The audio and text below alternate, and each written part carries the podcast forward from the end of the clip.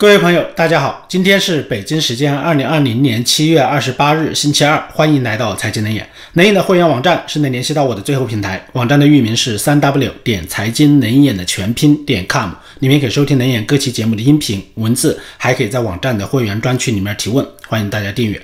好久没有做黄金的节目啊，最近这个黄金是暴涨的非常厉害，可以说也是引发了全球的高度关注。今天这期节目啊，我主要分析一下黄金走强的原因以及它未来的走势，同时分析一下美元短期走弱的原因呢，以及它未来的趋势，同时简单点评一下中国的股市的走势。那么还是那句话，我的节目只代表我个人的观点，不作为大家投资的建议。很简单，大家投资如果赚钱了，不会分给我，对不对？如果是亏钱了，大家可能会来骂我，会来抱怨。所以我说，我做节目的观点只代表我自己的观点，大家想参考可以参考，但是投资后果自负。上次做黄金的节目呢，还是在两个月之前，当时黄金呢创下了一千七百六十五美元每盎司的一个新高，之后呢就开始大幅度的调整。调整到了一千六百九十三美元每盎司，其实这样的调整呢不算特别大，算是一个小的调整。所以很多朋友当时信心就不坚定，说希望我做节目讲一下，那么我就做了那一期节目，那是六月十号左右那一期。当然呢，我是坚定的黄金看多者，从去年一千三百多的时候啊，我就是看多黄金，认为黄金的大牛市，我觉得才是刚刚开始。那么大家有时间可以重温一下我六月十号做的那期节目。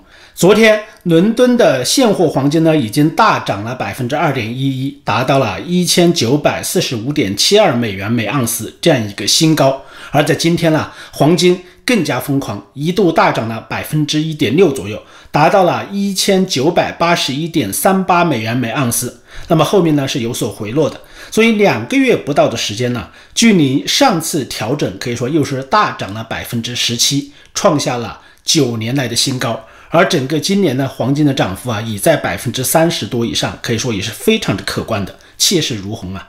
两千美元的目标这样一个价格呢，我觉得是指日可待的。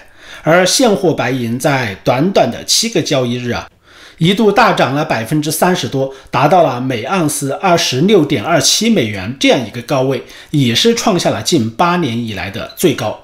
可以说，以黄金为代表的贵金属啊，这一波暴涨是吸引了全球投资者的高度的关注啊，更是成为这两天海内外的一个热门议论的话题。那么这次黄金的大涨，我认为有以下的三个原因：主要，第一是因为欧美为了挽救经济，开启了大放水的模式，而且同时呢，全球央行也是开启了这种放水的模式。我觉得这是黄金上涨的第一个原因。欧盟在七月二十一日，它是开启了七千五百亿欧元，也就是相当于六万亿多人民币的救市计划。那么这七千五百亿欧元中呢，三千九百亿欧元作为直接拨款，而另外三千六百亿呢，以贷款的形式用于各成员国来恢复经济。可以说，这是继美国无限量的美元宽松之后啊，欧洲一个最大的放水自救计划。尽管这是一次历史上时间最长的欧盟峰会做出来的决策，尽管法国总统马克龙呢因为谈不拢啊，直接拍桌子开骂了，可以说，尽管英国首次缺席了欧洲事务的最高讨论，这次峰会仍然通过了七千五百亿欧元的共同债务，这是一次巨大的创新。因为过往的欧洲募集的资金呢，都是各国拿到了自己的比例之后呢，然后自己去发行债券来募集资金，就说欧盟给你分配一个比例，然后你自己去借钱。而像现在这种直接分钱呢，可以说是少之又少，基本上是没见过。那么这次基本上就是欧洲央行印钱。当然，意大利、西班牙等这些受到疫情重创的国家和之前呢本来就存在债务问题的国家，特别是。欧洲南部的几个国家叫欧洲五国嘛，像意大利、西班牙、希腊，像这些国家，对吧？可以说他们是最大的受益者。而美国共和党呢，最近又在启动一万亿美元的经济刺激计划，准备继续给国民发钱。而之前几个月呢，美元无限量宽松啊，也是人尽皆知的，那一波放水也是非常凶猛的。可以说，短短两个多月的时间了，美联储的资产规模就从四点二万亿快速的扩张到了六点七万亿啊。扩张力度是空前的，美联储的资产负债表增加了百分之五十五以上啊，就是在短期之内。那么这还只是两个月时间内完成的。美联储为了救经济进行的无限量的宽松，欧洲央行呢为了救经济开始大借债。说白了，就是世界上的两大央行同时打开了放水的闸门来印钞救经济。放眼全球来看呢，由于受到灾情的影响，全球经济也是停滞不前。在过去的几个月中，各国的央行向金融市场释放了前所未有的流动性，就是纷纷印钞放水。不是欧洲和美国的央行，全球都差不多啊。可以说，迄今呢，已经有二十一万亿美元是注入了全球金融市场，用于应对本轮经济危机的刺激措施，约占全球国内生产总值的百分之二十三。而这样的放水量啊，足以可以将全球年度的产金量，就产黄金的量买下来一百二十次。但这仅仅是个开始啊，后续还有多大的刺激措施，那么现在还不好说。所以，美国、欧洲和中国央行啊，带领全球大放水，黄金上涨当然是一飞冲天。我们知道，黄金它是以美元标价的，那么美元成色下降了，黄金必然就受到追捧，对不对？印钞印多了，那么黄金它就受到追捧了，物以稀为贵。虽然现在已经不是金本位的时代，但是啊，黄金作为全球重要的大宗商品，作为贵金属的代表。还是具有作为货币抵押物、给货币背书这样一种属性。毕竟呢，黄金它是一个国家外汇储备的重要组成部分。没有美元，只要你有足够的黄金，其实也是可以的，也是可以在国际上买到东西的。这也是这几年呢，中国和俄罗斯啊都在抢购黄金的一个主要原因。说好听一些呢，是去美元化；说的不好听呢，就是用黄金给本国的货币来增加信用。所以。只要美元、欧元等信用货币啊无限量宽松，它不结束，宽松的美元它不回收。只要欧洲、日本、中国等全球主要央行它不停止放水刺激经济，那么黄金它的上涨啊就不会停止。我可以这样断言了。而黄金它往往就是这样，黄金只要有水，它就会上涨，因为大量的印钞使得货币是贬值的。黄金因为供应稳定，它不受贬值的影响。并成为市场上的资产定海神针，这是第一个原因，就是各国大印钞、大放水让黄金上涨，这是第一个。第二个原因呢，我认为是中美关系紧张导致地缘政治冲突加剧，黄金成为了天然的避险资产。那么不说南海，也不说华为，不说香港，不说新疆，也不说中印冲突等这些话题啊，就说中美两国互相关闭使领馆这个事儿啊。可以说，这是自尼克松访华以来近五十年都是双方没有过的非常激烈的行为。那么，这种紧张关系的背后啊，随之而来的一般都是断交或者是战争这样一些激烈的冲突，就是比现在更激烈。那么，炮弹一响，它是黄金万两，而黄金它是战争的天然的避险工具。未来中美冲突和脱钩越激烈的话，越快的话，那么黄金它的上涨当然就会越疯狂，越出乎大家的意料。大家可以翻看一下黄金百年的走势图。那么在战争爆发的时候，或者是金融危机的时候啊，黄金它大概率都是往上飙升的。所以现在不管是大机构还是小散户，黄金都是备受大家欢迎和抢购的一个投资品。根据世界黄金协会最新的数据统计，那么现在黄金市场上有大量的资金在流入。目前全球最大的黄金 ETF 啊，它的黄金持仓量已经高达一千二百二十八点八亿吨。说白了，都是对未来世界格局的不确定性开始纷纷来增持黄金。所以我觉得这是黄金上涨的第二个原因，就是中美冲突加剧，把世界可能未来带入了一个不确定性或者是战争的风险，所以它的黄金受到追捧。这是第二个原因。第三个原因呢，我觉得是美元实际利率的下降。前面两点呢，不管是从欧美央行放水，还是从中美冲突来说呀，都是从宏观经济政策和国际形势来说的。这一条呢，我们就从技术的层面来说一下，黄金它为什么会上涨？我们知道，黄金的价格和美元的实际利率之间呢，它是存在着一种反向的关系。美元实际利率它下降，那么才是黄金上涨的最大的推动力。那么什么是实际利率呢？这就是相对于名义利率而言，名义利率我们都知道啊，就是平时大家都关注的，像美联储降息、中国的央行加息降息，可以说这些都是名义的利率，它不是实际的。而实际利率啊，它是反映的是扣除了通货膨胀因素之后的利率水平。如果用公式要来表达的话，就是实际利率它是等于名义利率减去通货膨胀率。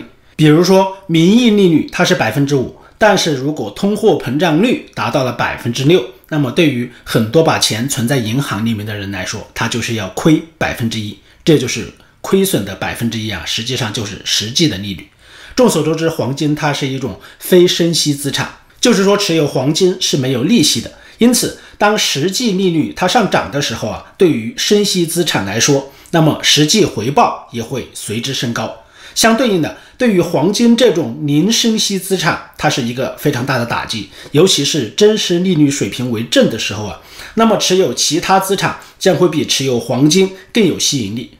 而相反呢，当实际利率它下行，尤其是进入负值的区间的时候，就像我刚才举的例子，它的名义利率呢是百分之五，但是它的通胀啊已经达到了百分之六，实际利率它就是负百分之一啊。这个时候你持有其他资产呢，就是都在亏损的。而只有持有黄金，它就是不亏钱的。所以这个时候，黄金它的吸引力就体现出来了。说白了，就是一种机会成本的问题。实际利率呢，它是持有黄金的机会成本。因为你持有黄金的话，你就得不到持有其他资产的实际利率。相反呢，如果其他资产回报率上升，那么意味着持有黄金的机会成本呢将提升。这个时候啊，投资者就会放弃黄金，而追求生息资产。所以金价它就下跌。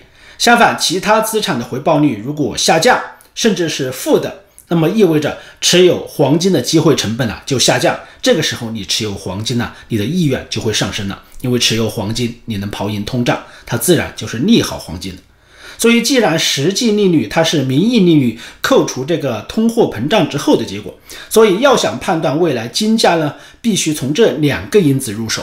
就是从名义利率和通胀这两个因素来分析。我们先看名义利率是涨还是跌？美国的名义利率是由十年期美债的收益率来决定的。自去年美联储开启了降息通道之后呢，可以说推动美债利率它是进入了快速下行的区间。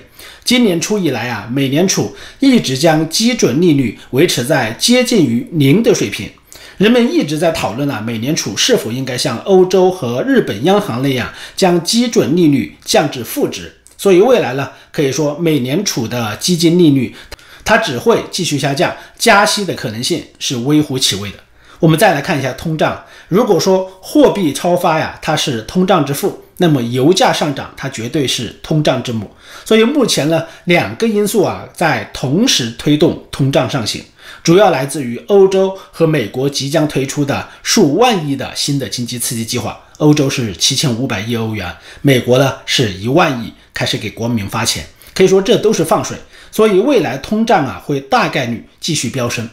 而同时呢，通胀的构成项目中，原油是占绝对的主导地位的。油价的变动会直接影响能源、交通以及传导到食品部分的项目。所以，油价的变动会在很大程度上影响通胀的走势。油价与 CPI 它的相关性呢是零点七二左右，这个相关性是非常之高的。可以说，油价的走势啊对通胀是有很强的前瞻性和引导性。自灾情以来呀，需求减弱导致油价大幅度的下跌，阶段性可以说拉低了通胀水平。而油价下跌了，它又倒逼减产成为现实。市场机制它就会自动发挥这种调节作用，通过减产来维持必要的价格水平。那么美国的页岩油的油井呢，也是大量的关闭，所以最近一段时间油价是在大幅度的上涨的。伴随着欧美慢慢开始解封啊，那么需求也在恢复，而供给端它由于前期油井的关停或者企业的退出啊，会出现比较大的供需的缺口，油价的反弹速度啊也会很快。类似的情形和零八年的金融危机之后油价的反弹可能会非常相像。随后呢，出现的就是油价带动通胀水平的回升。所以目前来看，实际利率下降，它主要原因呢是名义利率不变。这样一个情况下呢，通胀预期在快速的上升，就是大家都预期未来通货膨胀将会起来。那么这个原因呢，导致实际利率它是在下降的。而和实际利率完全同步的抗通胀债券的收益率啊，现在已经变成了负值，而且达到了负百分之一。上一次啊，抗通胀债券它的实际收益率这么低的时候啊，还是在二零一二年到二零一三年，那个时候啊，也是黄金价格的一个高峰。所以说了这么多呢，就是为了告诉大家，通胀上涨它会带动未来实际利率的下跌，这才是黄金持续上涨最根本的动力、最核心的决定因素。而实际上，纵观二零二零年啊，黄金的价格走势呢，除了三月份一次大跌之外，一直都是走得不错的。因为三月份它为什么大跌呢？因为啊，全球资金流动性的枯竭，当时正是灾情爆发了，对不对？全世界都缺美元，所以那一次呢，都在抢美元，黄金就下跌了，黄金也是跌出了一个黄金坑。三月份呢，那么现货黄金的价格最低啊，只有一千四百五十一美元每盎司，但是现在啊，黄金的价格已经上涨到了一千九百八十一美元一盎司啊。一盎司的黄金价格可以说已经上涨了五百三十美元，而且只是在短短四个多月的时间内实现的，涨幅达到了百分之三十七啊！就四个月涨这么多。而在整个二零二零年期间呢，现货黄金的价格它的涨幅也超过了百分之三十。那么这个涨幅在今年可以说是可以跑赢多数城市的一个房价的涨幅，或者说这是一场比房地产造富运动更夸张的造富运动。那么未来黄金还会不会上涨呢？可能是大家很关心的一个问题。我觉得长期的角度啊，黄金还是有上涨的动力和空间的。因为上面我分析，今年黄金呢将暴涨的三个原因呢，它一直都会存在。只要这种自上世纪三十年代以来最严重的经济危机啊，它不停止；只要疫情不停止，各国印钞放水不停止，通胀啊它就不会停止，黄金的涨势同时呢也不会停止。只要中美战略冲突它不停止，甚至出现升级，那么黄金的涨势呢，它就会更加凶猛。这是未来决定黄金涨势的两个主要原因，目前和未来都会存在。而最近的美元的走势啊，也是牵动了全球的神经。美元指数从五月份的最高点一百点五六点，跌到了现在的九十三点四八，而欧元对美元呢，也从三月份的一点零六。大涨到了现在的一点一七八，可以说涨幅已经达到了百分之十八呀。特别是最近一周以来，欧元更是暴涨，而英镑、日元对美元呢也在纷纷的上涨。那么这个原因呢，其实很简单，美元的下跌呢，它主要原因呢是因为占美元百分之六十多权重的欧元非常之强势。而欧元为什么强势呢？主要原因是因为欧洲的经济开始从疫情中慢慢的恢复了。而美国的疫情还在恶化，所以啊，这样两个一对比下来，那么两国的经济前景，就是两个经济体的经济前景呢，它的预期就完全不同，开始分化了。这就是美元和欧元开始拉开距离的原因。